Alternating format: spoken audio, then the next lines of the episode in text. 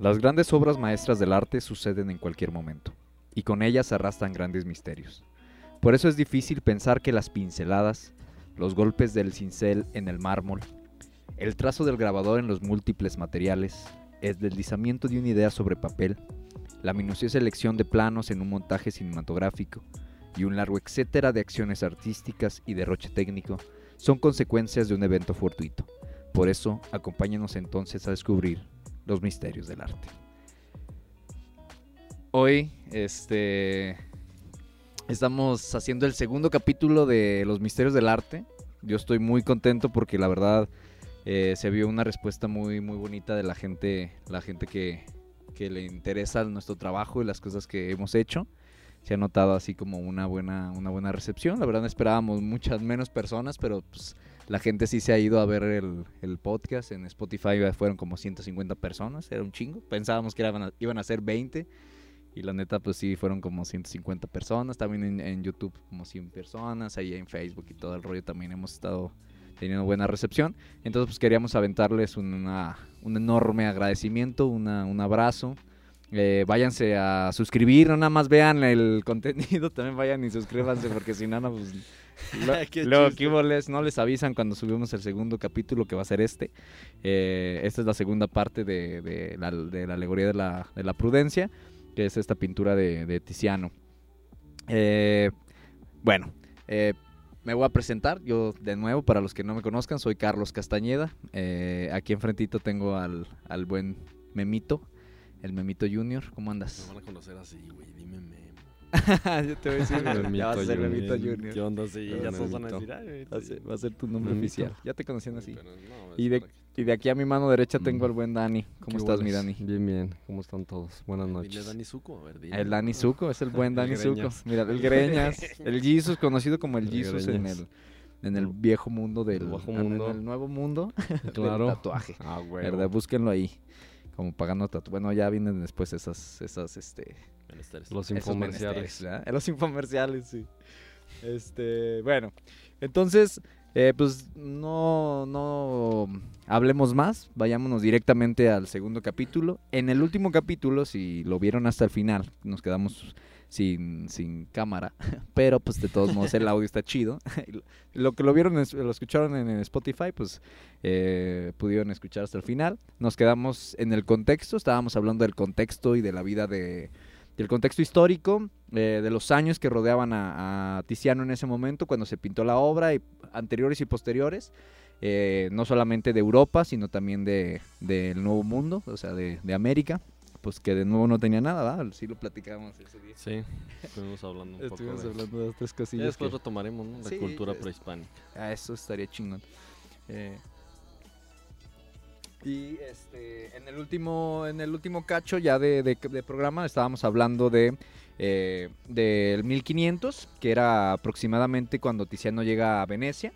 Eh, eh, decíamos que extrañamente era una época, coincide exactamente en una época en la que la, eh, la República de San Marcos estaba, estaba en su mejor momento económico este, por su, su imperio comercial que abarcaba desde el Adriático eh, y se extendía desde el Mediterráneo, del centro occidental, y abarcaba hasta Chipre. O sea, era un terreno ni siquiera tan grande, pero estaba muy, muy focalizada la economía ahí, y pues Venecia pues es muy conocida por eso. de- tanto así que existen dos, dos, este, dos renacimientos, ¿no? El europeo y el, y el italiano. Tan- No era italiano, Nada, era Italia, era- pero... era, exacto. Que eh, estaba dentro de Italia, pero Bueno, sí, en la región, ¿no? en la región exactamente. Florencia, que- Venecia. que fue tan importante, que son cosas que podemos seguir viendo ahora en, en la actualidad, ¿no? Vemos que las grandes urbes es donde se, se localizan y se ven estas cosas chingonas que no podemos ver luego en otros lados de, en otra, en la provincia, como decía este Chabelo. El señor Aguilera. Ah, el señor Aguilera, ¿verdad? Este, en provincia no se veían esas Señor cosas. Es lo Aguilera. mismo, se, se focaliza en esos lugares donde es más, hay más varillo, ¿verdad? Pero bueno, Los cuentos- fíjate, ahorita, de- de- antes que se me vaya el dato, y por ser un programa cultural, esta- estaba haciendo un trabajo y me puse a investigar precisamente cómo decir si de la provincia o del resto de la república. Y la provincia proviene de, de provincia romana. Las Ah, provincias romanas, eh. Porque eran provincias, eran las provincias romanas y significaba eh, el lugar donde vencían. los romanos. Ok. Ah, ok, ok, O sea, ok. Donde, iban vencían- conquistando. Ajá, donde ve- pro- provincia. Ah, ok. Y de ahí venía el origen y por eso. De ahí viene el origen. Ya ahí se nos quedó acá en. Pues, yo creo que por la herencia, ¿no? Sí. Órale, qué loco. Bueno, las Mm, provincias. Datos. Bueno, pues sigamos con el contexto ahí, este... ¿Qué más teníamos ahí sobre Tiziano y sobre, el contexto, Memito? Los datos. eh, bueno, estás hablando de 1500 y durante este momento histórico, pues eh, recordamos que resultaban muy comunes eh, lo que eran este, los frescos, principalmente eh, monumentales. Y pues tomando en cuenta que Venecia pues era un lugar rodeado de agua, Claro. prácticamente, este, pues, pues no resultaba conveniente, este, tener estos frescos, ya que pues la misma humedad y la, este, salo, eh, saloridad, salobridad, perdón, bueno, las sales. La sal. Sí, la la- sal. La salobridad, sí, Salobridad es la, la salobridad, palabra correcta. eh, Salobriedad. Este, pero pues, sí, per- que estaba lleno de sal. sí, pues perjudicaba, ¿no? La Los humedad muros, a- sí. Claro. a, mm, estas pinturas. Entonces, pues lo que pasó es que la escuela, pues, eh, formó a, pasar, eh, se, pasó a los talleres, ¿no? Como los más famosos de, de- en esa región y en esa época, que eran los de Carpaccio y los de Gentili Bellini, este, donde, pues, precisamente fue eh, Tiziano se se formó, ¿no? Se conformó. Y pues precisamente estos fueron eh, maestros que renovaron la escuela veneciana, Veneciana.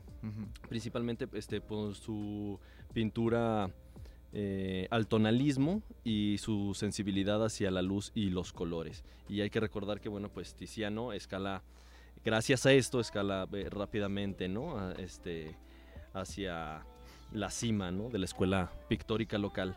Sí. Eh, y pues claro, este, pues gracias precisamente a estas lecciones que iban desde Zucato, eh, obviamente Gentile, y posteriormente Giovanni Bellini. Bellini.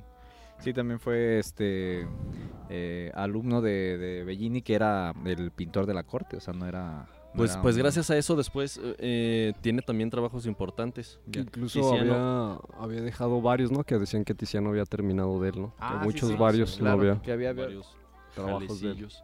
Pues hay que recordar que también aquí llega Leonardo por estos mismos años. Y con Leonardo este pues también comienza todo este eh, eh, los movimientos del alma Eh, ah, y por ejemplo, y los movimientos del alma, eh, ahí tengo una, traigo una cita eh, de Alberti, lo voy a citar, durísimo. Lo voy a citar.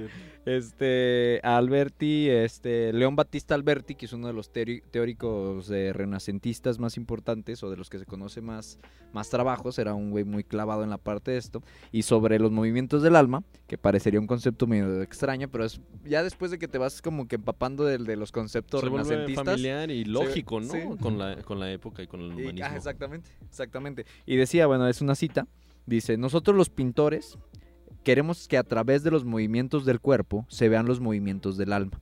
Asimismo, es necesario aprender de la naturaleza mediante la búsqueda de los aspectos más fugaces de las cosas y que hacen que el espectador imagine más de lo que ve. ¿no? El, el movimiento del alma era lograr que eh, eh, ¿Te acuerdas que platicábamos de eso? Que, di- que las pinturas parecieran eh, fotografías, aunque estuvieran eh, retratando cosas muy importantes de algún pasaje bíblico o de algún momento histórico, que fuera como si fuera, como si la gente pudiera estar ahí adentro. precisamente también con los frescos naturales Ah, claro. este lo- con los frescos perdón monumentales que formaba parte del espectador de, de la escena Claro. ¿no? Sí, se te trataban como de incluir dentro de la misma y estas esas muchas de estas pinturas este del Renacimiento y, y de esta época eran eran eran pinturas enormes o que estaban pintadas en Pero basílicas. sobre de muros, bueno, Sí. temple, Eh, temple. en- ajá. Ya en, en- en, este en frescos, en, en templos y todo esto. Pero hasta las pinturas y todo esto eran No, me refiero a, a temple, que es como el- la técnica que era la que se usaba para los muros, por ejemplo, Ah, mucho. En, la, en la Edad Media, que se utilizaba mucho eso y que incluso lo que dice Memo, pues es cierto, ¿no? O sea, tuvo que realmente evolucionar la pintura, incluso lo que te platicaba ahorita sobre los pigmentos, güey, cuando se abre cuando se abre pauta, güey, a que ya empieza a, a traer otros tipos de materiales, por ejemplo, hasta de Afganistán, de, empiezan a, a lapislázuli, el ultramar, güey, que se empieza a meter, güey, y empieza a entrar a, este- a esta nueva etapa en Venecia, güey, y Tiziano, güey, que es como de los chidos, güey, Sí, pues empieza a crear nuevas técnicas, güey, y, y empieza a meter colores, güey, y hasta incluso innova, güey. Bueno, más bien, sí, renueva la pintura sí, totalmente, güey, que, que lo vuelve hasta un poco manierista también, güey. ¿no? El color, güey. O sea, Ah, ya, ya, ya, sí, la- ya el mural ya no es eso, güey, porque antes pintaban en tabla, güey, era tabla. Ah, y ok. después pone la tela sobre la tabla, güey, y Ok, ya es ok. más rápido hacer las texturas, güey. Bueno, ahorita les digo más sobre las Ahora, no, veladuras. no, no, y- está chido, está chido, órale, qué loco. O sea, ya es, es sobre las partes técnicas que aquí Dani es Ajá, el que sí, sabe sí. bien. Órale, qué loco. O sea, al final la técnica sí cambió la forma en la que se veía Claro, esto. Y sí, ayuda, sí. obviamente, a este concepto del movimiento Sí, del sí, sí. alma. Porque gracias a que se puede Se más vuelve tiempo para la planeación. Incluso el relieve, güey. Bueno, hay un concepto que se llama impaste, güey, que es el que desarrolló Tiziano, güey. Bueno, que aquí normalmente en las escuelas de pintura les llaman como el relieve o, o pintar con... con, eh, con no, es este... Pues como, lo- los, empa- como empaste, güey. Entonces, lo que hace, güey, en la pintura, güey, es que crea como un relieve y el impaste lo que hace, güey, es que en la parte en donde quieres que haya más profundidad, güey, metes como una plasta, güey. Entonces eso hace que se vea como más profundo, güey. Eso que hace, se hace que se vea como más mencionado, güey. Entonces, por ejemplo, hace que como, como si fuera una especie de relieve sobre la pintura, güey, pero eso lo vuelve todavía más imponente, güey. Entonces, esas técnicas las empieza a usar- usar Tiziano, güey, y empieza a desembocar un chingo de cosas, güey. Porque normalmente era, como por así decirlo, plano, ¿no, güey? Liso, güey. Y ese güey empieza a aventar como plastas, güey, en la pintura, güey. Ajá, para generar, ajá, sí, y- como dimensiones, hasta Ah, como muy, muy 3D también podría decirse, güey. Está muy loco. Pues, este, también está chido, ¿no? Forma parte de- del que el espectador... Ajá, sí, exacto, de- güey, como de- que de más- La obra, ¿no? Ahí exacto, güey. adentro, güey. Que lo, lo, Mm. lo contienen muchas este, basílicas, ¿no? O sea, al final de cuentas, esos frescos que luego encontramos en, en Mm. basílicas, en templos, güey, Sí, claro. contienen eh, ese, eh, esa técnica. Claro. Y esta evolución que hubo obviamente en el Renacimiento, pues, porque fue un, un proceso como de muy pocos años en comparativa por lo que había pasado la pintura desde, eh, sí, desde la Edad Media y desde antes. Paleocristiano. Pero, paleocristian- cristiano, perdón, y todo esto. Pero sí, justamente, o sea, aquí en este momento se empiezan a utilizar, se em- empieza a experimentar un poco más porque ya estábamos, estaba como más enfocado en la parte artística, empiezan a tener esta... Bueno, hay más libertad, ¿no? El mismo renacimiento. Sí, güey. Sí, les daban deja- esa apertura se y se vuelve muy importante el ser deja humano. de, yo pienso que hasta entra como en un punto de experimentar la pintura, güey, porque Ajá, incluso sí, sí, y vamos a hablar de eso. ya, o sea, ya dejas de lado la parte de la figura humana, güey, la, la parte del, del hasta lo mejor del, de los convencionalismos, güey, o de, o de la rutina de las personas, güey. Forma a ser parte ya hasta de un concepto muy experimental en donde dices, ah, güey, ya voy a jugar con, no sé, una bandeja y cosas, güey, que ya sean como, sí, este movimiento del alma, ¿no? Que sea... Ajá, sí, exacto, güey. que te y- puedas incluir dentro. y de hasta se pintura. vuelve un poco más, no sé, güey. Hay, hay pinturas Más muy, es- más muy escabrosas, güey. Que tiene su sustancia. Sí, güey, se sienten ya. densas, güey. Ok. No, pues, que, que- precisamente- que el medievo tenía, también tenía Sí. lo suyo, eh, vamos a hablar de ello, que, que la técnica, obviamente estamos hablando del Renacimiento, pero Más atrás, sí, claro. sí, también en el medievo existen Sí, sus pues, cosas, claro. o sea, tienes- su pintura tiene algo muy específico, muy especial Sus- también. Los colores también. Los colores, sí. Bien utilizados, ¿no? Sí. Para representar cosas en específicos. Pero ahorita que estabas diciendo eso, güey, este, también, bueno, es la segunda estancia también de Alberto Durero en el Mm. 1504. Y, este, precisamente, este, Giorgione, este, con, encontramos a Giorgione con el tonalismo. Este, orientándolo hacia la lírica melancólica. Que ahorita también. Que platicaba. Eh, ajá, sí. es Sí, un poco que estaba. Fíjate que los pintores de ese momento como que se clavaron, eh, como que yo siento que los artistas tienen su artista, ¿no? Yo creo que siento que pasa mucho eso, ¿no? Me, me pasa mucho ahorita, por ejemplo, con el stand-up, ¿no? Que yo Ah, ok, soy sí, muy fan sí. de stand-up y me, me, me gusta mucho Como pues, del, eh, me- latinoamericano y en México en específico. Y me gusta mucho que de repente habla la gente de, bueno, más bien los, los- las entrevistas que he visto de stand-uperos y dicen... ¿Cuál es el estandopero que a ti te gusta? Y me mencionan a este, a Coquito Ah, Celis, Coco güey. Celis. O sea, Sí, como sí, que sí. los artistas siempre lo llevo a esta parte como muy, muy identificas, banal, claro, pero güey. cierto. O sea, Polo Polo, Giorgione, Eh, para los pintores de este momento, para Tiziano y, y- Giorgione. y los este, Gentilini y, todos, y Giovanni y todos estos eh, pintores de este momento, eh, Gior- Giorgione en su momento fue muy importante por la pintura y lo que estaba transmitiendo. O sea, como que era el artista de los artistas, ¿no? ¿Qué más era ahí? Bueno, eh, ya en 1513, precisamente, eh, regresando un poco, Tiziano, eh, ya con 20 años, pues tiene su primer encargo estatal. Entonces, este retrata la pintura de la batalla del Palacio de Ducal en Venecia, que fue quemada en, en 1577. Este. Bueno, posteriormente más bien fue quemada. Este, y esto también genera que le genera dinero, ¿no? Él empieza ya a generar Ya. riqueza y se consagra finalmente, ¿no? Estamos hablando que para 1516, eh, ya cuando hace la pintura de la Asunción en el altar mayor de la Basílica de Faray, este, eh, sus primeros contactos con Alfonso de Este, duque de Ferrara, y después del fallecimiento de Giovanni Bellini, este, se vuelve el pintor oficial, ¿no? De- Que era, era lo que platicaba ahorita, lo que era lo que platicaba este Dani, ¿no? Que cuando muere Giovanni, Varias eh, obras que... termina. termina muchas obras. muchas obras que estaba haciendo Giovanni y, es donde los expertos y los biógrafos y sí, que hay son- varias, ¿no? Que dicen que Ajá, sí, que unas las, acabó. ter- Y es que unas por- las hasta por lógica terminó. sí, pues si murió eh, habían Obviamente, güey. había muchísimas obras que al No, y es estamos hablando de que tampoco las hacían ellos solos, ¿no? claro. O sea, tenían también... Sí, era un taller, siempre tenían su taller y tenían Sí, una su- mucha su- gente sus trabajando chalanes, y obviamente Sí, el que Así dirigía- empezaban, ¿no? Así empezaban. Por ejemplo, Tiziano y su hermano ent- entran con los sucatos, que lo- no sé si lo platicamos la otra, el capítulo anterior, pero los sucatos eran este mosaiquistas. Sí, creo que sí Sí, dijiste. sí, creo que sí, hablamos habíamos de Pero, de eso, Oye, güey, pero, o sea, por ejemplo, me pongo a pensar mucho en esta parte, güey, de que, o sea, de lo que estamos hablando es de que ya había una comercia, o sea, ya había una comercialización, güey, de, de obra, porque Sí, incluso... claro. Sí, pues ya Sí, con ya la era. Incluso el, el- el material, los materiales, o sea, incluso, por ejemplo, conceptos como el embalaje de las obras, güey, eh, o sea, incluso los de lo que hablaba sobre los materiales, empezaron a tener que ser como más demandantes para que las obras se conservaran más, ¿no? Porque ya había, había talleres sí, y ya, claro, se, claro. ya tenían que Todo- conservarse, ¿no? La ciencia alrededor de, De o sea, como la ciencia de conservación Claro, alrededor, de ella, o sea, se empiezan a como lo que dices es que se empiezan a desarrollar como maestrías alrededor Claro. de la misma Sí, sí, sí, pintura sí, claro. y del arte en general, ¿no? La Sí, se empezó a volver escultura una y todo eso. claro. Órale, qué loco.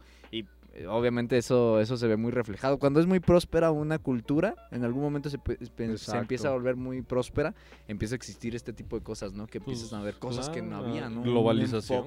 Y, y obviamente... pues, sí, ahorita sí, lo sí. estamos viendo con la globalización, pero en ese momento no había una globalización. Claro, a menor escala, tal. pero Bueno, sí, lo claro, había. tienes razón. A lo mejor no era O sea, tan sí, evidente. no. Es que ahora lo podemos palpar, ¿no? No era modernizada, pero eh, Sí. en ese momento sí. Sí, claro. Bueno, este, yo creo que ya sería momento de entrarle a la obra como Pues tal, porque ya, la hemos, porque si no, como ya que la hemos... 32 Programa 32. ¿no? Ahora sí ya vamos a hablar de la... Ahora sí, ya, ahora sí ya vamos a hablar de la obra. Este, pero antes de hablar de la obra, este, bueno, ya nos ha platicado un poquito de la cañitas, cañitas. Hoy les voy a hablar de cañitas. Todo fue una farsa. Ah, no, yo estuve ahí. en, realidad, en realidad estos capítulos son para hablar de Carlos Trejo. y- Todo fue para abordar con, este- con Alfredo Adame. Ay, cabrón. ¿Te imaginas eso? No, no. Ok. Bueno, vamos a hablar de la técnica, ¿no? Ok, Bueno, que ya- Dani ya nos eh, introdujo bastante fue- en esa parte. Eh, lo que les comentaba más bien sobre la...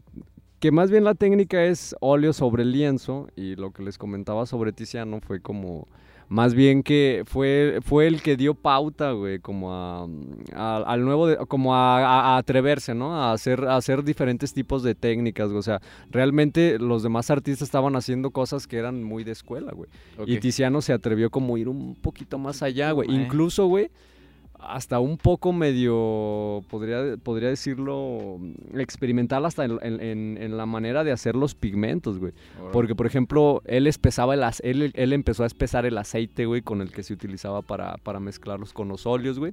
Utilizaba glicerina, otros tipos, lo que estuve leyendo, estuvo, estuvo mezclando, haciendo experimentos. Pero Sí, esto o que te digo que, ajá, la- esto que te digo material, del, del, esencia. el del impaste fue lo que me, del- lo que me llamó más la atención, güey. Porque incluso, güey, se alca- en, en Alegoría de la Prudencia se alcanza a percibir, güey, si ves la obra, güey, no se ve totalmente como plana, güey, como un, Sí. no- un óleo, güey. Claro, se ve como, sí, güey, se ve como... Sí, porque quiere lograr esta... esta- como relieves, que- güey. Que, que la parte del... del- que se salga un poquito Ajá, de la- sí, de- sí. del cuadro, güey. Estaría, bueno loco, que hablaras de la obra y que ya ahí Los- los te- el- Sí, sí, sí. Bueno, ya, ya la... Que no, ¿no? que no, que realmente, mira, por ejemplo, no, no sé realmente cómo utilizaban todos los procesos de, Sí, claro, porque- de aglutinamientos y pigmentos, güey. Es una especialización Ajá. hasta de análisis. Lo que, ¿no? sí, lo que sí puedo relacionar con toda esta parte de la globalización de la que hablamos es de que, obviamente, güey, todo, güey, empieza a llegar, güey. Y entonces ahí, güey, realmente en Venecia donde se empieza a, a desarrollar una, un- una técnica más cabrona sobre, el,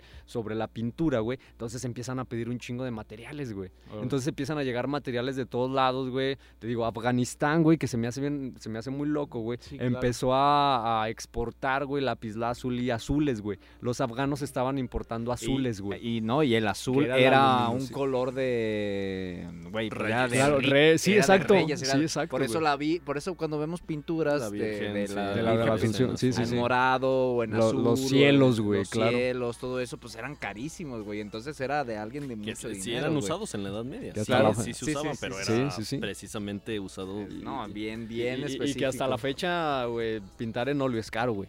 Ah, claro. O sea, no, Sigue no, no, siendo eh, caro, güey. O sea, es... mecenas, sí, la, gente que sí, piensa sí. que la neta, la gente que se dedica al arte, que se- no solo la, que- la que nos dedicamos a, a estudiarla. Échale ganas, no, chavo. la gente que Sí, se sí, dedica a hacerlo, güey, piensa que neta es, ah, ese güey es hippie. No mames, güey. Los artistas plásticos. Se gastan un varo en, la en universidad llegan- estudiando.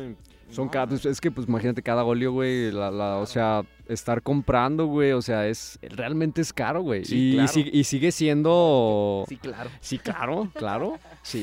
Claro que sí. Mi piel humilde no va a comprar eso. Ahora sí. Bueno, bueno. menos de que sí consigas un patrocinador, güey, que Sí, eso sería que lo era- me- era lo Sí, que que eso pasaba, era- los Medici. Los Medici, sí, sí, sí. Eso, ¿no? La burguesía tuvo, eh, o sea, influyó ahí en... Sí, no manches, totalmente. O sea, que empezó porque a haber los más dinero aparte de, lo, conecte, de, eh, lo- con- de la iglesia. corona y tenían el conecte Claro. con la iglesia y pues al final de cuentas ellos movían a los artistas. Bueno, vamos a entrarle a la obra. A ver, date ver. machín. Vamos a darle, porque si no, se nos va a ir la gente. Ese no está ahí, no se vaya. número 87. Hoy, hoy. ya no sé si vamos a hablar. Hablado ya un poco sobre la vida de Tiziano, me gustaría seguir ahora con una pequeña descripción de la obra que nos compete hoy.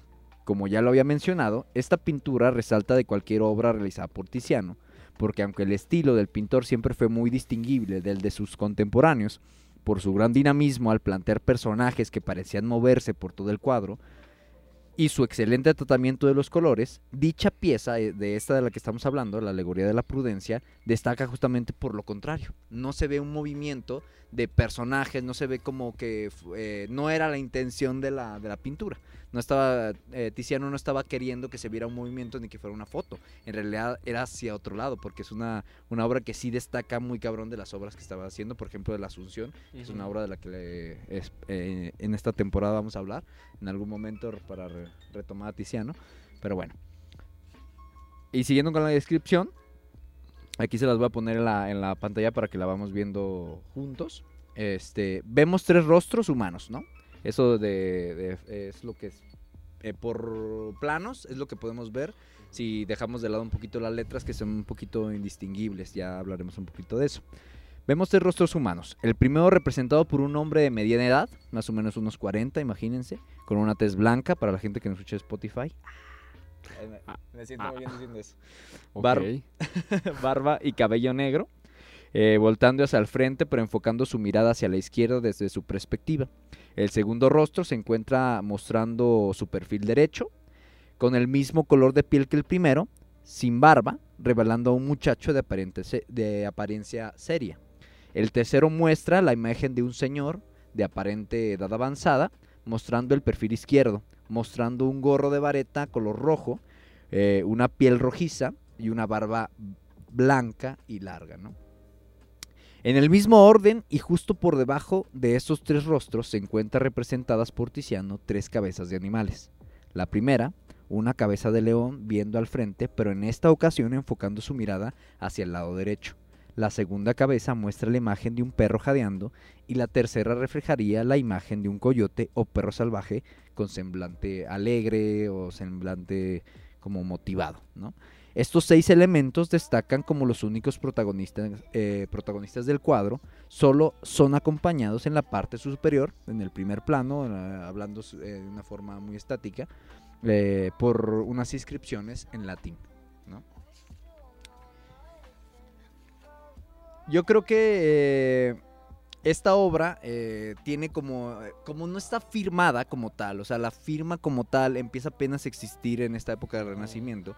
Eh, se me hace muy loco porque esta obra eh, se le ha querido adjudicar a otros, según sus biógrafos, sí, sí. a otros pintores, pero eh, casi, casi, la, eh, como estaba en su casa y se tienen datos eh, biográficos, ¿cómo se dice? De archivo, eh, que se dice, entonces esta obra la datan más o menos entre 1560 y 1570. Ya casi no. al final. Y que ya Casi, su, sí. sí, su, su oleada Que te final. acuerdas que el último, Sí, que el último claro. capítulo hablábamos de ese, te decía, ah, es que es muy importante porque la pintura, la, la- esta pintura ya la realiza en, unos, en un momento muy específico de, Sí, la, de su claro, contexto de su- histórico. Sí, sí, sí. ¿no? Que es, que es cuando ya, ahora ya vamos a empezar a hablar de protagonismos de la obra.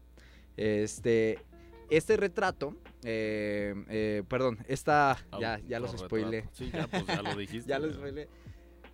El, el anciano que aparece en la, en la, en la pintura eh, se cree que era, que era Tiziano, se sabe, o se sabe ya un poco que era, que era Tiziano y se estaba pintando en ese momento. Como bien lo dijimos, Ujú, fue una sí, sí, sí. persona muy longeva, o sea, vivió pues, su- sus añitos, ¿no? Eh, se, me, hace- se me hace muy curioso porque me encuentro un- en el texto, o sea, leyendo sobre su biografía, me encuentro algo muy interesante, eh, que este, se ve como un poquito de difuminada la parte, Mm. si, si ven la obra, ya que la analicen, se ve un poquito difuminada la, la parte donde está... ¿Dónde está el, el- eh, el viejo? Sí, sí, sí. Donde está el anciano, ¿no? Y entonces eh, se me hace muy curioso porque piensan que era porque ya estaba viejo. Y, y no era así. ¿Por, por qué no es así? Porque me doy cuenta al, al leer esto que ya existían, ya tenía como cierto contexto de este, de este tipo de experimentaciones que hacía él, porque era una persona muy... muy Que, eh, tal vez eso que de lo que hablas, que yo no me había dado cuenta, yendo a tecnicismo de pintura, eso pudiera haber sido una, una, pues, una veladura, güey, Ah, que era ver. capas. O sea, se pintaba por capas. Entonces, la veladura lo que hacía, güey, era con un color más tenue, güey, pintar arriba de otro color para lograr como un efecto, sí, como una, Como- como un velo, güey, por así Oh, decirlo, güey. Y entonces, Entonces, ya da ese efecto de como de... de- Más atrás de la capa de enfrente. Oh, qué loco, güey. Y sí, justamente es lo que pasa con la obra.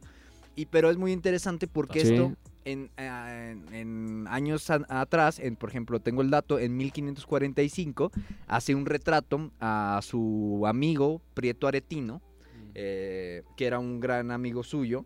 Y este amigo es un, es- era un escritor, eh, también renacentista, obviamente. Ay, esos eruptillos, ¿ah? Este... Eh, del agua de, del agua agua de Jamaica. Deja de... De su tonalla, güey. del Tony. Ay, no nos vayan a desmonetizar Ah, sí, esto, cierto, Ah, ah. no es cierto. Que nos, man- dije- dije-. Dije Tunayán. Ah, bueno, regresa así, trata de, unir esto de nuevo. Y de- eh, entonces Pietro de Tino dice, eh, esta pintura que le, hace, que le realiza en el 1545, o sea, estamos hablando un chingo de años, un, un montón de años antes. Eh, dice, eh, y es una cita, dice, 20, 30. me parece más esbozada que terminada. O sea, ya esta experimentación de, de como de De difuminar la pintura, Ya lo de jugar, controlado. sí, ya, eh, ya, 30 ya, años después. ya, sí, Sí, ya pues sí. cuando lo pintó ya lo había pensado, güey. O sea, dijo, voy a ponerme de esta forma, voy a hacer un autorretrato y me voy a pintar de esta forma para aparecer en la parte de atrás. Como... Y ahorita Como vamos a hablar más- un poquito sobre Más eso. como más desplazado, más Para verme como... más viejillo.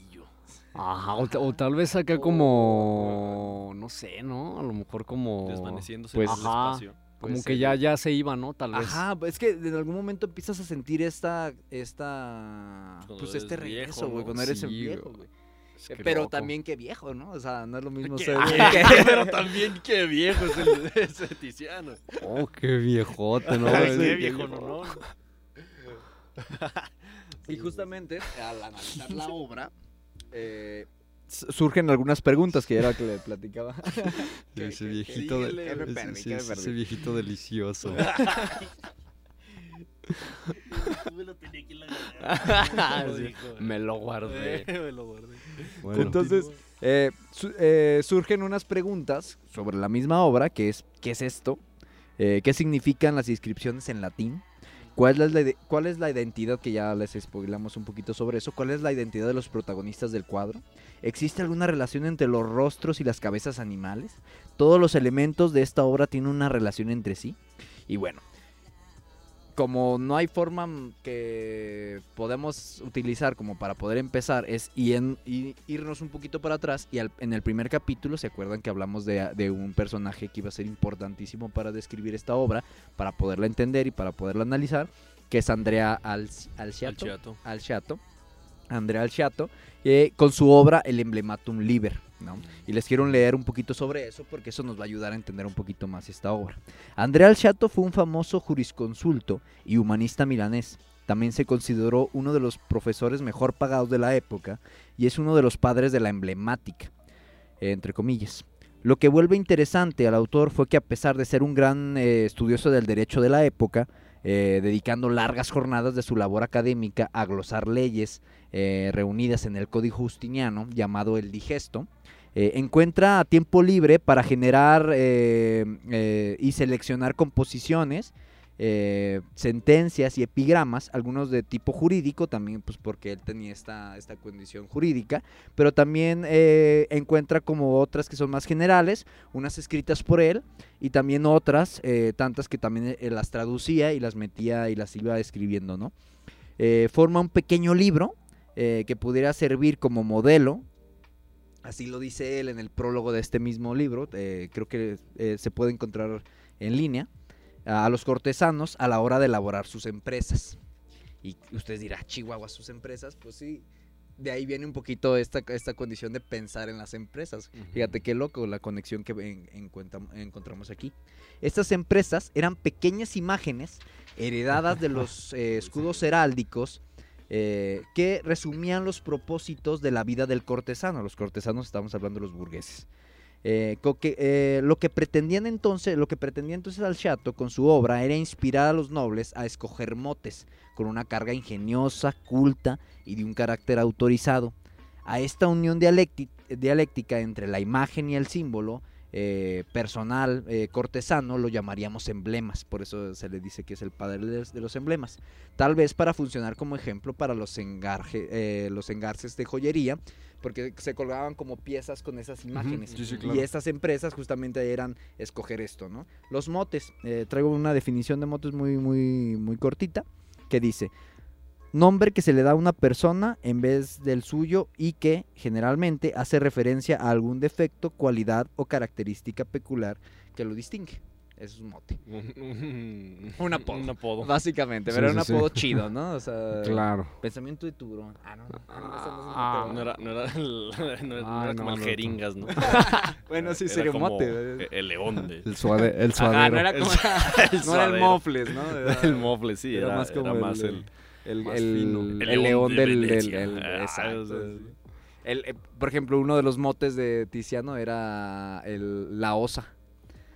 Él la, él la tomó como parte. ¿Por qué? Porque decían que eh, la osa, cuando tenía a su bebé... A su eh, ¿no? A su océs, ¿no? Ay. Cuando tenía a su océs, ¿no? Eh, es- nacía sin forma. ¿Que no estamos Entonces- hablando de cultura? Ah, es que me confundí de programa y se va el güey. se va, se va, güey. A ver qué, no tenía forma y luego. Y entonces cuando daba a luz este era una, una masa Amorfa. amorfa, sin, así, Cabrón. amorfa, sin forma.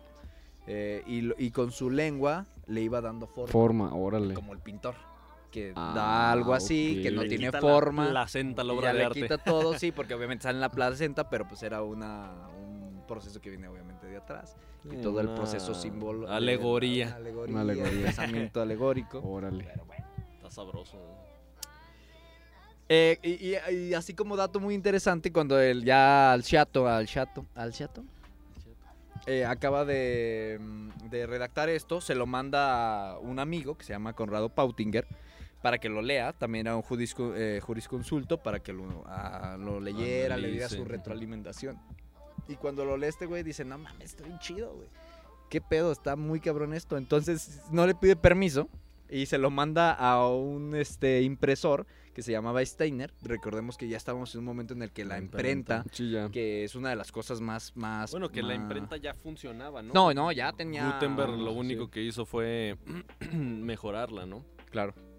Patentarlo de Sí, no, ya en este momento histórico ya, ya letras, era ya toda una este- industria, o sea, ya la imprenta, pues es como ahorita el internet, Sí, güey, o ya sea, Estaba a, a- a tope, tío. a, to- a- a- a por todo, A por todo. a por todo, tío.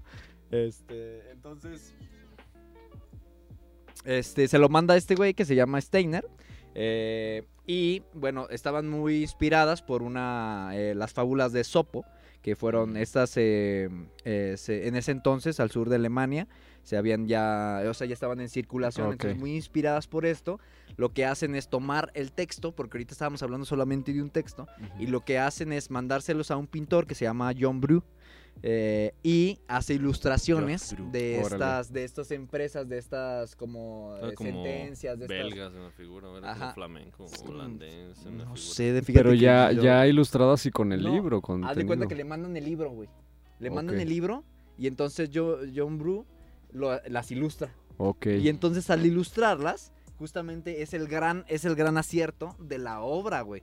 Porque por sí mismas las sentencias ya se escribían, ¿no? El- la misma estaba muy inspirado, por ejemplo, en, en otro, por ejemplo, en la Adagia, ¿no? Que era de, de Erasmo de Rotterdam, que también Mm. estaban ilustradas. Entonces Órale. ya se, ya se dan cuenta que la, la idea de la conexión entre el texto y la Y imagen, estaba... Y, y esto no lo supo al chato, güey. No lo supo hasta que ya estaba... Ya, ya estaba ahí en Sí, físico. ya estaba en físico, ya le llegó su copia y dijo, ah, chica, esto lo escribí yo. Ay, me, me quedó bien chido. Órale, órale, qué chido. loco. ¿No? Órale. Y entonces lo, lo hace cómic, y, sí- ¿no? y está muy cabrón. Ajá, sí, podría ser, ¿no?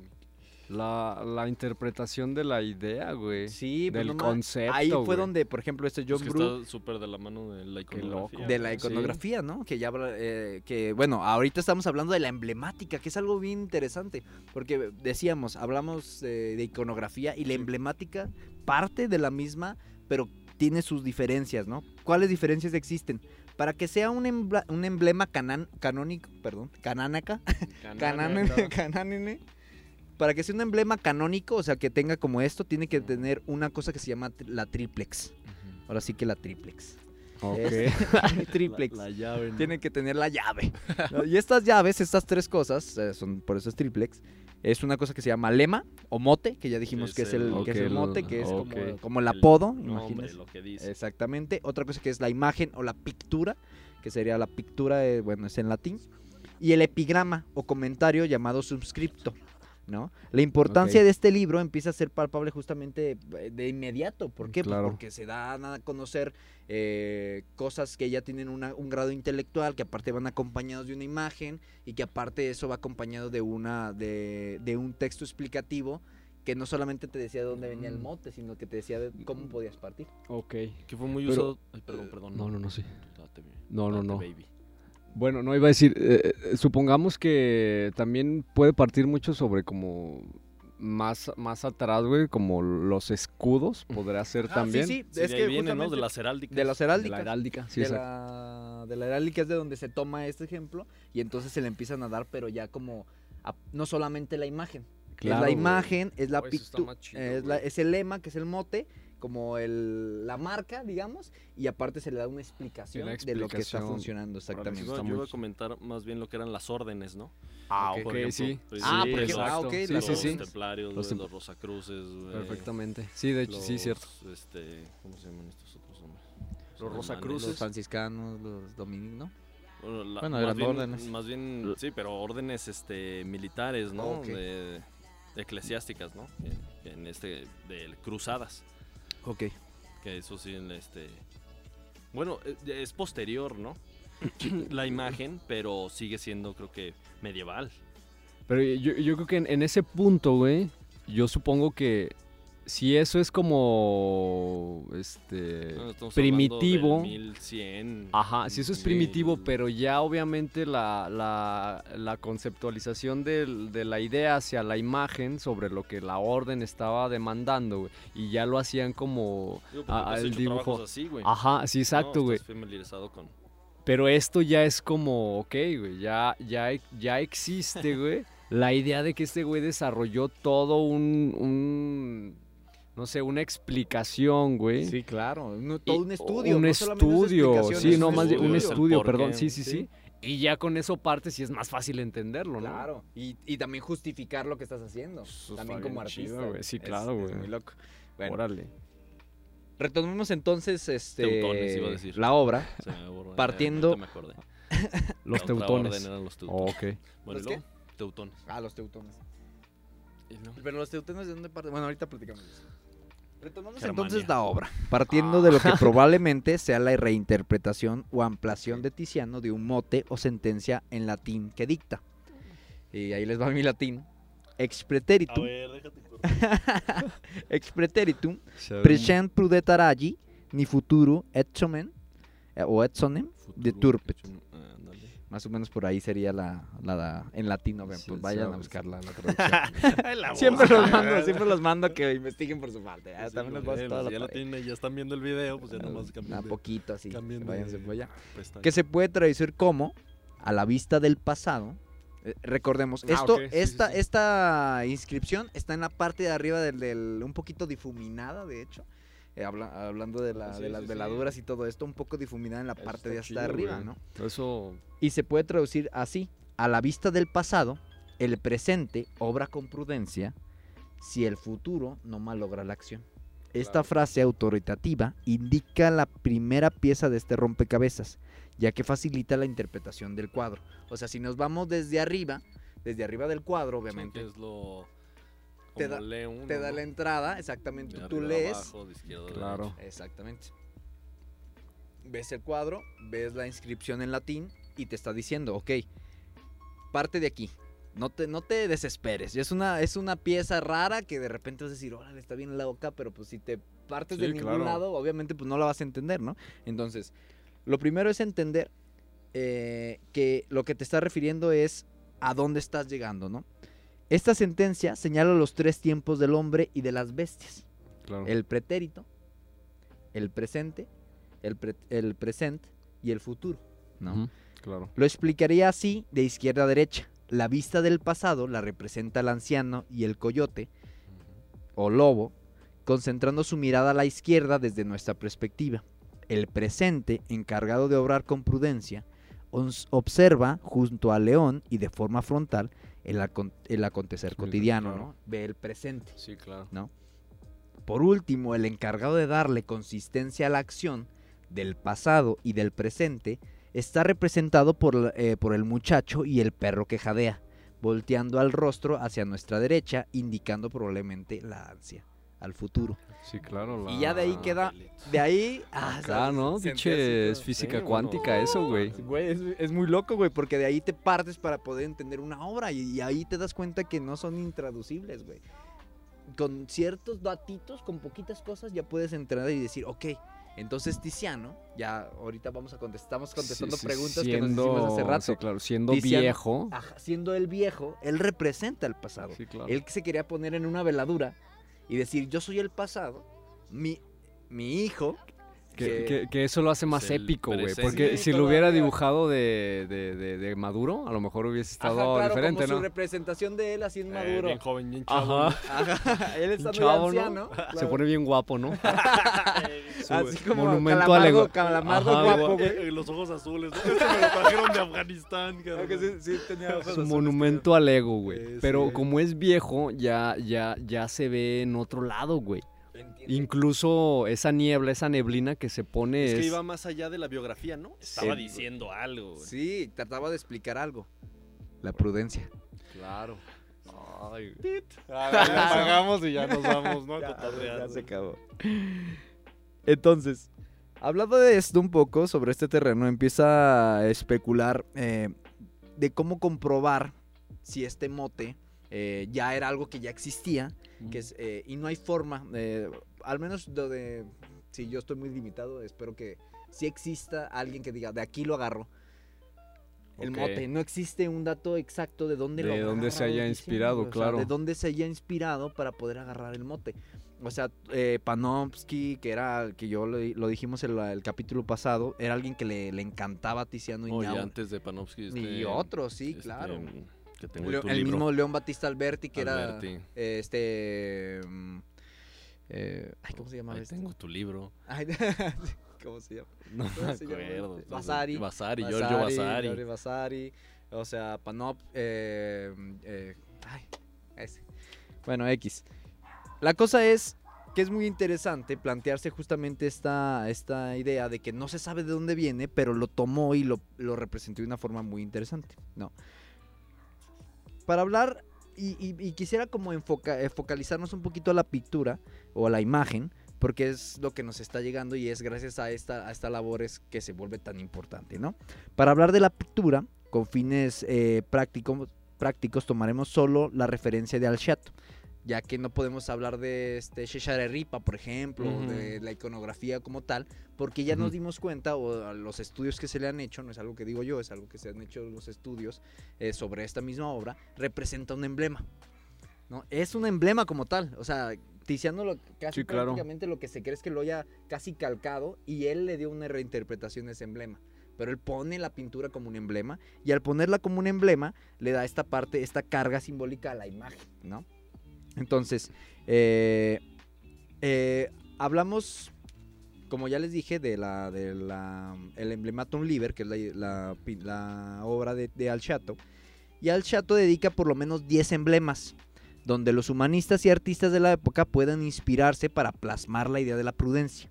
Pero es en una llamada específicamente prudentes, los prudentes, eh, se podría traducir, donde representa la imagen de Llano Bifronte, dios romano de las puertas, que se entera, eh, que se entenderá, es el encargado de controlar los comienzos y los finales. Ya no.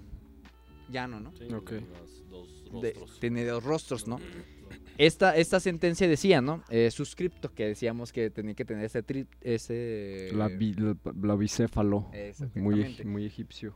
Y que lo retoman. No, muchísimo, güey, culturas, todas las ¿no? culturas Las y águilas, Lo, brifontes Ajá, o sí. lo trifontes lo son imágenes con dos cabezas o tres cabezas o lo vamos a ver en un montón de lados. Hasta Oye, en- sí es cierto. Hasta hay una, hasta hay una en. Precisamente en. en no, no recuerdo si es Michoacán. no recuerdo si era el, el Imperio Purépecha o, eh, Za- o los- De- No, era Zapoteca. Eran los zapotecas en, en Oaxaca. Había un mito de una. eh, un águila bicéfala que se robaba a los niños Árale, para qué loco. comérselos. Órale, está locochón. O sea, Una águila gigante bicéfala. eh, y es algo que se va a repetir, ¿no? O sea, cómo se está Sí, repitiendo está en culturas. constante. Qué loco. Pues Bueno, el- La sentencia decía lo siguiente, decía llano, bifronte, o sea, de dos cabezas, que conoces el pasado y lo porvenir, que contemplas lo de atrás y lo de, la- y lo de delante ves. ¿Por qué te pintan con tantos ojos y rostros? ¿Acaso es porque el hombre es circunspecto? ¿O simboliza una imagen? Circunspecto es que era chido, que era que se come... La, la, eh, la definición sería eh, seriedad y reserva de una persona al hablar o al actuar. Una persona prudente. La prudencia, sí, regresamos a la claro. Sí, la prudencia. prudencia. ¿no? Eh, comportarse acomedidamente. Acomedidamente, exactamente. Sí, ser acomedido, ser buen pedo, ser prudente, Mm. saber dónde puedes decir una grosería, dónde puedes Por- decirla no. Portarte hablamos de a- procesos Que- que morales, eso- ciertamente, que ¿no? eso, también- Que eso también se adquiere con el paso de los años. Exactamente, no es algo-. No es algo que va bueno, a se pasar. fomenta, pero se va. Por eso, por, e- Ah, por eso, claro, eh, sí. Perdón. ¿no? Ah, no, No. claro. Action and the turpin, no, que no malgaste, que el Ajá. futuro no malgaste el, el pasado, pasado. el, su presente. Para y el no afectar el para no- futuro. para no afectar el futuro, ¿no? Por eso el... el- Ya la regué. Ah, Ah, sí. sí, un chingo. güey. Perdón. Híjole, no, hombre, la voy a pagar de viejito. La olla, No, ay, ¿no? sí, güey, o sea, te Sí, reirás. pues sí, ¿no? sí, Ay, sí, pero sí. El, el líquido de las rodillas. Ay, de repente, ay, yo pude decir, ay, yo hubiera, hubiera sido bien buen escritor, pero me chingué la rodilla. Pues me ¿Y ¿Eso qué tiene que ver, Carlos? pero me fregué la rodilla. Ay, me chingué la rodilla, era un chiste, eres No, un me chiste del Me 2000. están comiendo. Me salió un lunar y ya no pude, carnal. Ya no pude con Es eso. una pestañita lata. Bueno. La, imagen ilustrativa presenta a un hombre con dos cabezas, justamente como lo habíamos dicho, justamente con una que observa hacia atrás y otra hacia el frente, sentando con una expresión corporal relajada. Eh, de hecho, la imagen, eh, sí, yo creo que se la- si la tengo, se las pongo ahí en imagen para que la vean. Está relajado, sentado como en un tronco, unas piedritas. Y la otra que está viendo hacia el frente, sentado en una expresión corporal relajada este, y meditativa. Este dios representará de forma vital los umbrales del ser humano, del ser humano, perdón, la antesala del acontecer cotidiano y el impacto de las decisiones del futuro. Pero como, eh, como lo comenté antes, no será este único ejemplo que tiene al chato. Propone como emblemas otras, otros tipos de emblemas también este, como la prudencia para poderlos tener. Unas páginas más adelante aparecerá la, aut- eh, la autorita. Las autoritas serán justamente esto que habíamos dicho, ¿no? Una, una imagen que tenía todos estos textos y todo. ¿no? Donde se representará al dios Mercurio. eh, es el análogo del dios Hermes griego. Pero esta vez eh, de forma trifonte. Se representa con, tres, con tres rostros. eh, que según textos de Panopsi es la relación del tiempo y también de la prudencia.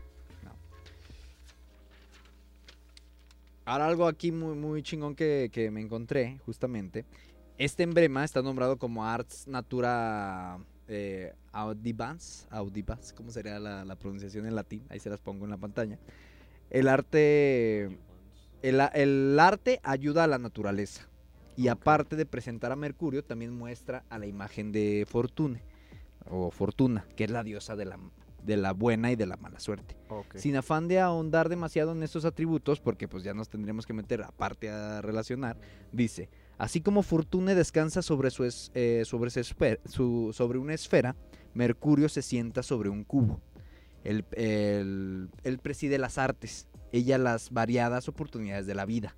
El arte se desarrolló para contrarrestar los efectos de la fortuna, pero cuando la fortuna es mala, a menudo necesita de la ayuda del arte. Por tanto, jóvenes estudiosos aprendan buenas artes, que traen consigo los beneficios de un resultado sujeto al azar. Es como la vocación moral Exacto. que, que- que tenían los dioses sobre la misma enseñanza, ¿no? De la juventud. Exacto. Se formaban. que estaban formando. Y que es algo que se sigue permeando y que Que- seguimos que viendo. hasta ahorita eh, me- me- también me pongo a tripear. Es como. eh, De la. Bueno, o sea, de la moral nace la estética, ¿no?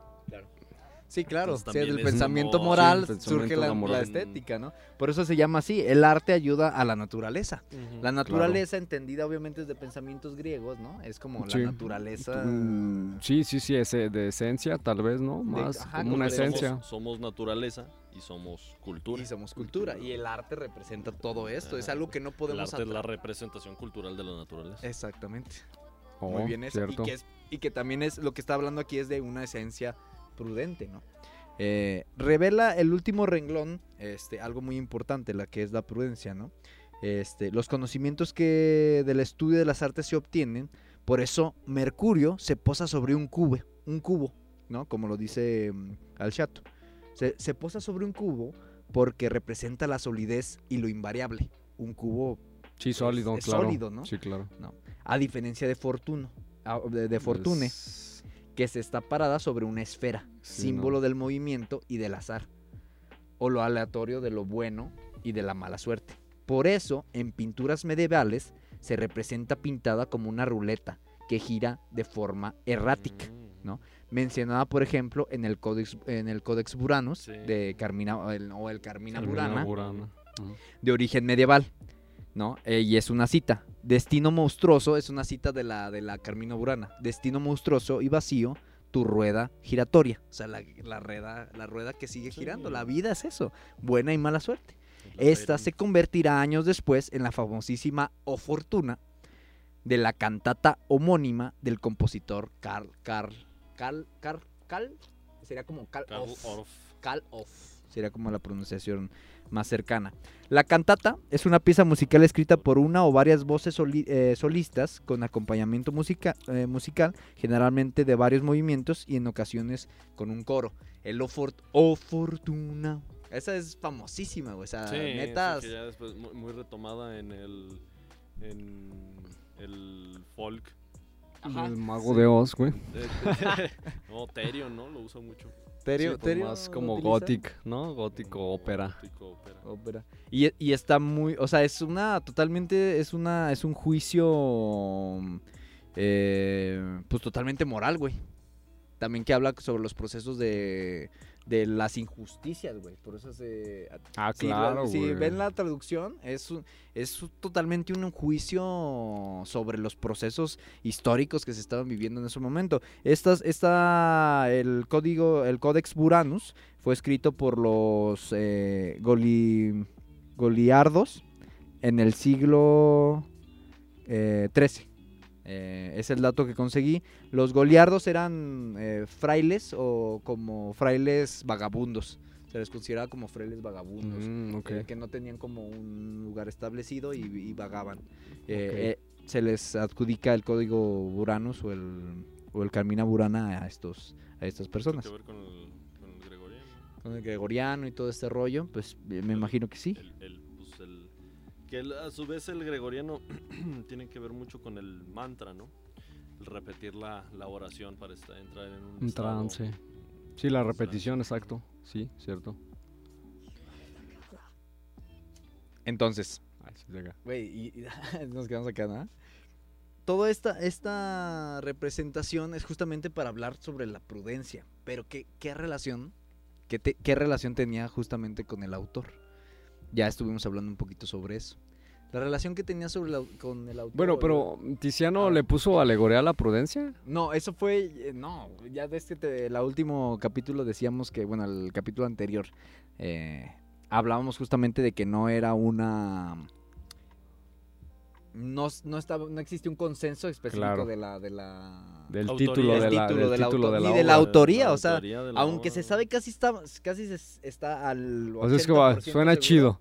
Ajá, sí. Eh, Sí, es suena- como suena esto, chido, sí se va a Se llamar. habla de la prudencia. Es que se hace todo el análisis gracias a esto. o Sí, sea, llegas al concepto de la prudencia, Tú, claro. tú decías que eran los tres estadios de la, Ah, de la, sí, de la vida. de la existencia, de la me acuerdo que decías. Ese es un nombre también que tiene, alegoría de la prudencia, triunfo, triunfo de la prudencia sobre el tiempo. Y es que estamos hablando del tiempo, o sea, era un momento muy específico.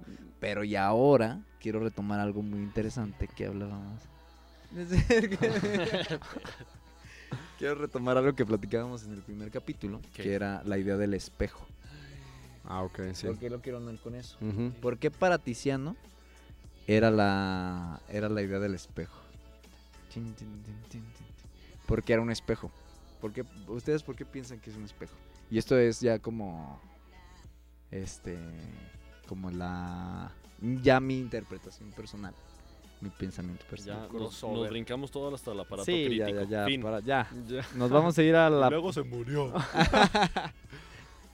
Pues, no sé, a ver, dense ustedes. Yo, yo Mm, no también sé, tengo ahí güey. dos, tres eh, teorías, güey. Ahí te va. ¿Tu espejo? O sea, ¿por qué, por qué creo que es un espejo? ¿Por qué varios, varios autores no tomaban como tal la idea del espejo? Yo la, la abstraje de cierta forma y por eso la atendí. Porque esta obra se conoce, se sabe que esta obra estaba en el... Estaba puesta en su bóveda, ah, donde tenía su dinero, ¿no? Entonces, al estar en, en su. donde guardaba su dinero, esta obra la pintó exactamente, era del tamaño de. No es una obra muy grande.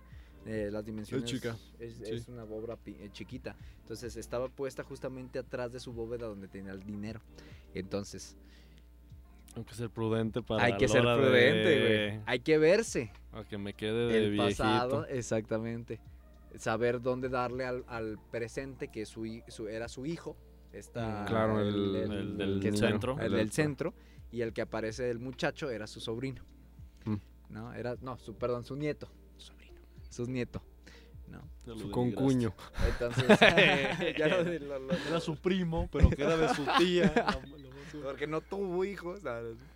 Y entonces, este... Ok, sí, cada, cada, que abría la vea. Cada vez eh, que tenía que, cada vez que quería, quería agarrar dinero de la bóveda, tenía que verse, güey. O sea, tú dices que, que tenía que ver hasta con el patrimonio, ¿no? Sí, claro. Ese- Claro, con Pues las sí, decisiones prudentes que tenía que tomar, güey. Pintó una obra toda inspirada en la idea de la prudencia, justamente para recordarse a él mismo como emblema, como gran pintor, que no se podía ir de loco, güey. O sea, que no, que no, no podía agarrar acá. Bueno, ahorita sí nos vamos a poner una pedota. Voy a agarrar Pues sí, el hecho de que lo hayan chelines o qué, qué, no sé qué. qué Pero- mono- pero- No ya eran las liras. Las liras, ¿no? Bueno, pero Mm, si, ¿sabe qué si, si ya estaba viejo, güey, yo hubiera agarrado todo, güey. Bueno, ya entonces- Eh, yo, me lo yo me lo, yo me lo No, pero justamente esa, esa es, la, es la idea moral de la Sí, prudencia, claro, sí, güey, sí, obviamente sí, de lo que totalmente. y también del contexto y Pues, todo, también, obviamente a lo o mejor sea, ahorita ya ahorita no sería eso. que dices eso, pues sí, del, de que estuvo ahí en, en su bóveda donde guardaba el business, pues sí tiene sentido, ¿no? Con el, la relación material. eh, Y, y es donde se volvía el espejo, para mí. Es donde se volvió el espejo. Yo no sabía eso. Y, y así tripié que, que el espejo se vuelve precisamente en el, en el instante, ¿no? O sea, ahorita estoy anciano. o quizá un... Así como me vi, me verás, culero. Ajá, sí. ¿no? O un recuerdo también de, Sí, de- todo lo que hiciste, ¿no? O sea, también ese proceso que tuvo hasta llegar... Ajá, exacto, güey. O sea, Sí, todo, toda todo- su carrera, ¿no? Por Ajá, así sí, claro. decirlo, Sí, ¿no? porque ya era un Toda su fama, toda su carrera, güey. y Verse primero meco, güey. Luego verse madurando. Y, y cuando maduras eres todo un monumento al ego, güey. Pero ya cuando te haces viejo, güey. Pero también es cuando es tienes, cierto. pues precisamente ese león, güey. Pues, es cuando Ajá, sí, sí, sí. fuerza, Sí, claro. Hizo.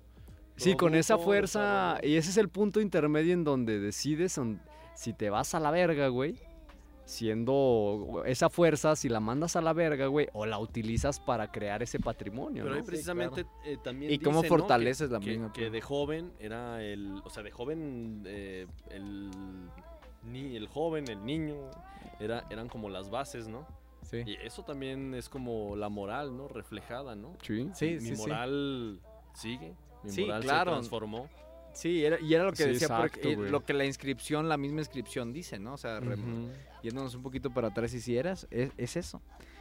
La vista del pasado, ¿no? A la vista del pasado, el presente obra con prudencia. O sea, también le estaba diciendo, era una, también era un Sí, juicio también, moral al, al hijo, güey. ah, y, y a Ponte su, y vivo. a su presente. A su y- digo, presen- a su, a su pasado. Ajá, sí, sí. Que él se representa como el pasado. Ajá, pero era su pasado. Al final de cuentas, su pasado Sí, ya, es, es ya, es ya el- construyó, ¿no? Ajá, su pasado es lo que lo que es el presente para para su hijo o su nieto.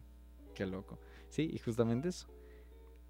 El, el presente tiene que hablar con prudencia y el futuro no- tiene que intentar que no malogre todo el pedo. ¿Y cuántos, no lo que dices, no? De repente, pues, papá millonario, güey. Ah, y tienen al hijo y pues le dan todo, no le enseñan a hacer nada en la vida y al no enseñarle nada, pues lo dejan a... Lo Sí, dejan sí, sí, cojo, güey. Lo indefenso. dejan indefenso, güey. Porque pues el padre se va a morir, ¿no? Y el la- abuelo coyote, coyote, Sí, el abuelo que es coyote, ya, coyote. ese está buscando carroña. y justamente se hablaba un poco. es algo que, que ya de repente se los pongo ahí como extra.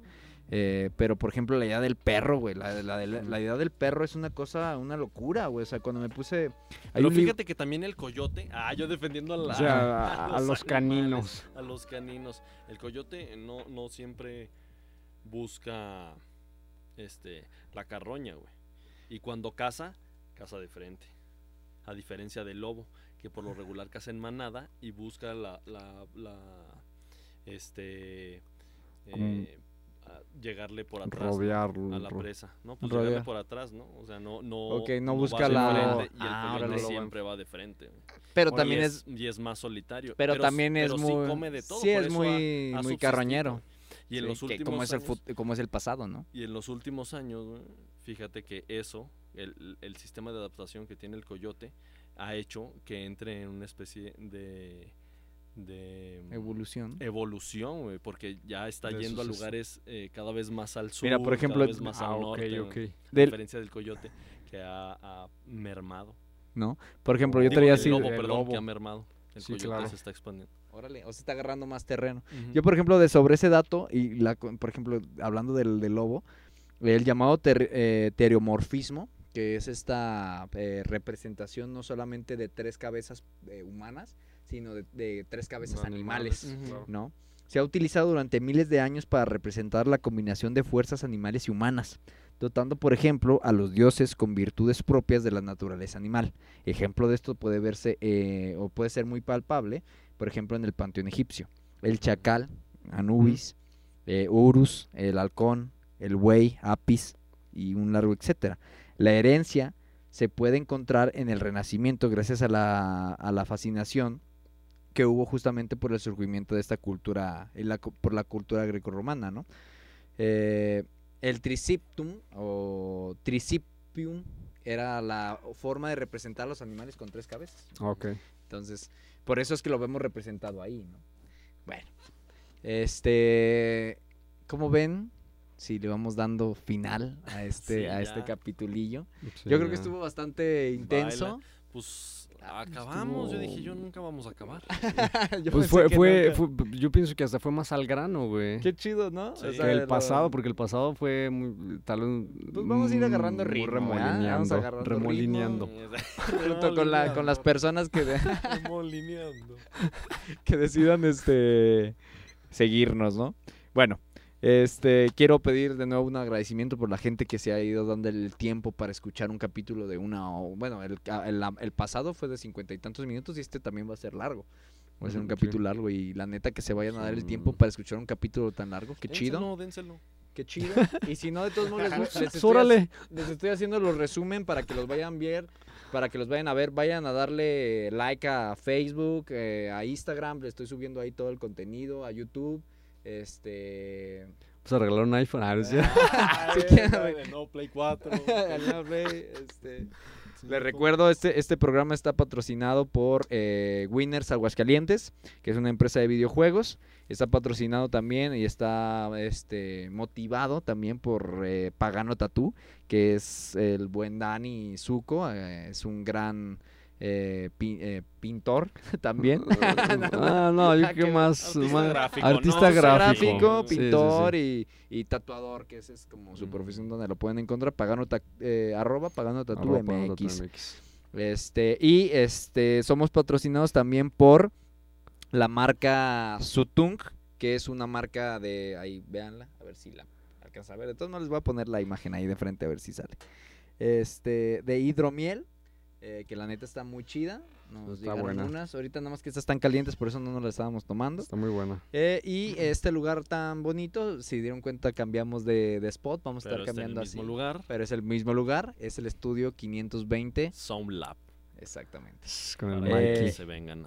Como, como cierre, quisiera decir eh, una frase que le dice Frodo a unos elfos cuando se, cuando se encuentran, que era una frase y dice... No mamen, cu- no mamen, culeros. ya valió madres. El Encila, Lumeno Metielmo. Las estrellas brillan el día de nuestro encuentro. Nos vemos muchachos. Bello Tolkien. Excelente.